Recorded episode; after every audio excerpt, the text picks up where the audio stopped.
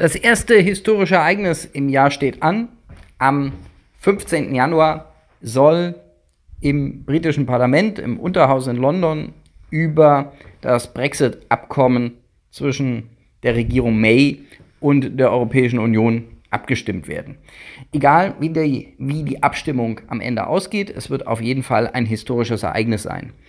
Und vor diesem historischen Ereignis möchte ich Ihnen gerne zusammenfassen, worüber eigentlich abgestimmt wird, was sieht dieser Deal, den Frau May ausgehandelt hat, eigentlich vor.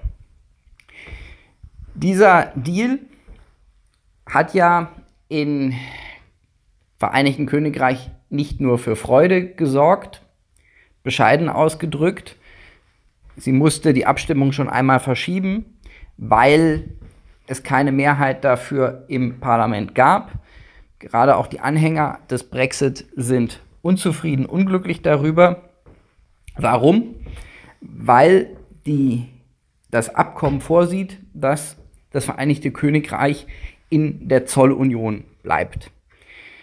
Zollunion heißt, es ist Teil dieser Gemeinschaft äh, mit der, der Gemeinschaft mit der Europäischen Union, zu der zum Beispiel auch die Türkei gehört und der Außenzoll wird weiter von der Europäischen Union festgelegt.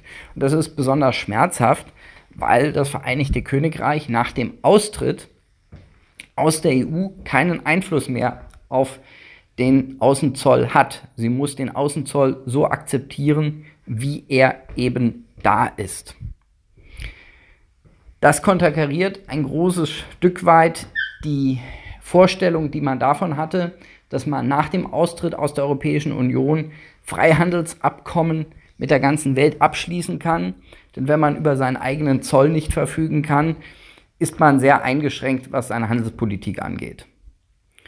Soweit, so schlecht aus Sicht der Brexit-Anhänger, aber nicht nur der Brexit-Anhänger, sondern all derjenigen, die das als einen Verlust von Souveränität ansehen, wenn Großbritannien in Zukunft nicht mehr über seinen Außenzoll selber entscheiden kann. Die Frage ist, warum hat die May dem zugestimmt?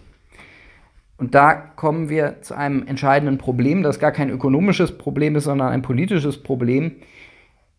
Und der einfach der sensible Punkt, sozusagen die offene Flanke für die Briten bei den Verhandlungen war. Und das ist das Nordirland-Problem. Sie wissen, Nordirland jahrzehntelang erschüttert durch die Auseinandersetzung zwischen Katholiken und Protestanten, praktisch ein ethnisch-religiöser Bürgerkrieg mit Folgen für die Sicherheit im gesamten Land. Der IRA-Terrorismus der 80er und zum Teil noch der 90er Jahre haben vielleicht viele noch in Erinnerung. Das war das zentrale Thema, das zu dieser Entscheidung geführt hat. Denn, das ist das Positive, was man sagen kann, dieser Konflikt ist zwar nicht beigelegt worden seit der Jahrtausendwende, aber sehr stark befriedet worden. Und eine wichtige Rolle bei der Befriedung dieses Konfliktes ist, dass für die meisten Iren es im Alltag, in der Praxis kein mehr einen Unterschied macht, ob sie in der Republik Irland leben oder in Nordirland, weil die Grenze völlig durchlässig ist. Es handelt sich um eine grüne Grenze ohne jede Art von Kontrolle, ohne jede Art von Zoll. Damit hat man diesen Konflikt entschärft. Dieser Konflikt ging ja darum, dass die Katholiken katholische Teil der nordirischen Bevölkerung die Wiedervereinigung oder die Vereinigung mit der Republik Irland wollen und die Protestanten genau das verhindern wollen. Und diesen Konflikt hat man ein Stück weit irrelevant werden lassen, dadurch, dass man eben keine wirkliche Grenze mehr zwischen diesen beiden Landesteilen hat. Im Falle eines Austritts aus der Europäischen Union ohne ein Abkommen würde dort wieder eine Grenze errichtet werden, weil dann würde es wieder eine Zollgrenze geben, denn das Vereinigte Königreich, dann nicht mehr mit der Europäischen Union, würde dann auf eine EU-Außengrenze treffen. In der Republik Irland, am Rand der Republik Irland, würde dann eine EU-Außengrenze verlaufen und die EU könnte dort einen Zoll erheben, was bedeutet, dass es auch wieder Grenzkontrollen geben würde und damit war dann die Sorge verbunden, dass dieser Konflikt, dieser lange, ja blutig ausgetragene Konflikt wieder aufbrechen würde.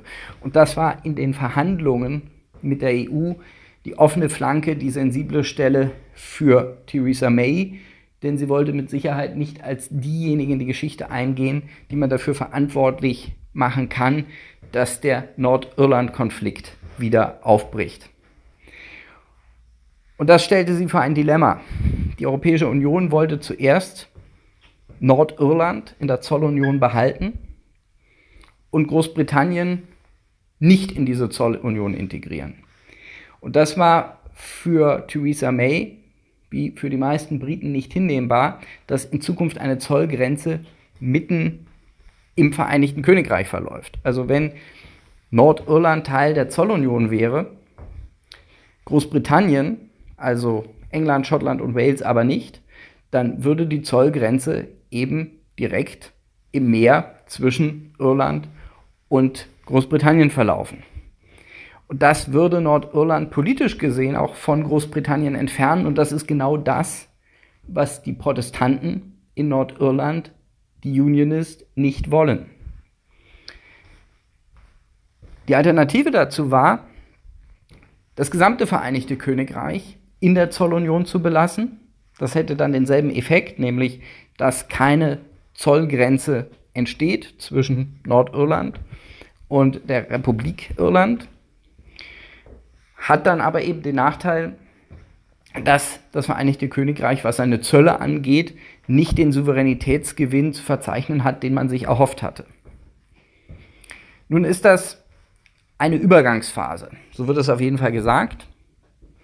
Dieser sogenannte Backstop, das ist ein Zeitrahmen, in der diese Regelung, in der diese Regelung vorherrschen soll, soll genutzt werden, um ein Freihandelsabkommen auszuhandeln, ein sogenanntes Abkommen Kanada Plus. Es gibt ja jetzt ein Freihandelsabkommen zwischen der EU und Kanada, das sehr weitreichend ist. Und von britischer Seite wünscht man sich ein noch weitergehendes Freihandelsabkommen, nämlich ein Abkommen, das ebenfalls eine Grenzkontrolle nicht mehr notwendig macht, weil es keine Zölle mehr gibt. Wenn ein solches Abkommen käme, könnte das den sogenannten Backstop ersetzen. Also diese Übergangsphase würde dann abgelöst werden.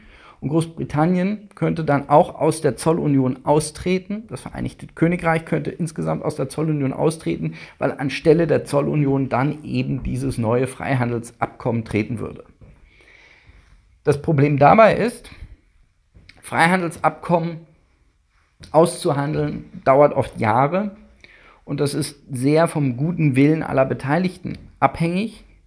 Und nach der Regelung, die jetzt getroffen würde, müsste auf jeden Fall die EU ihre Zustimmung geben. Das heißt, wenn dieser Backstop einmal vorherrscht, wenn man sich einmal darauf geeinigt hat, kann das Vereinigte Königreich alleine und aus eigenem Willen dort nicht mehr austreten. Und viele sehen das als eine Falle, aus der man nicht mehr herauskommt weil man nicht glaubt, dass die EU noch den Willen oder die Motivation hat, nach diesem Abkommen mit dem Vereinigten Königreich ein weiteres Abkommen, ein weiterreichendes Freihandelsabkommen auszuhandeln. Und das ist das Dilemma, vor der jetzt die Abgeordneten im Unterhaus stehen. Denn ein harter Brexit, der die Alternative wäre, wäre nach allem, was wir wissen, was es auch an Daten und Berechnungen gibt, nicht so dramatisch, wie das oft dargestellt wird. Die Auswirkungen auf die britische Wirtschaft wären langfristig eher gering. Aber es würde natürlich dazu führen, dass es über Nacht dort wieder eine Grenze geben würde zwischen Nordirland und der Republik Irland. Insofern entscheidet sich letztlich die gesamte Frage der Ausgestaltung des Brexit an der nordirischen Frage. Das heißt, einer Frage, die vielleicht für uns Deutsche gar nicht so wichtig ist, die wir uns selber auch gar nicht so tief hineindenken können, weil es dort ja eine jahrhundertelange Auseinandersetzung zwischen den verschiedenen Volksgruppen gibt.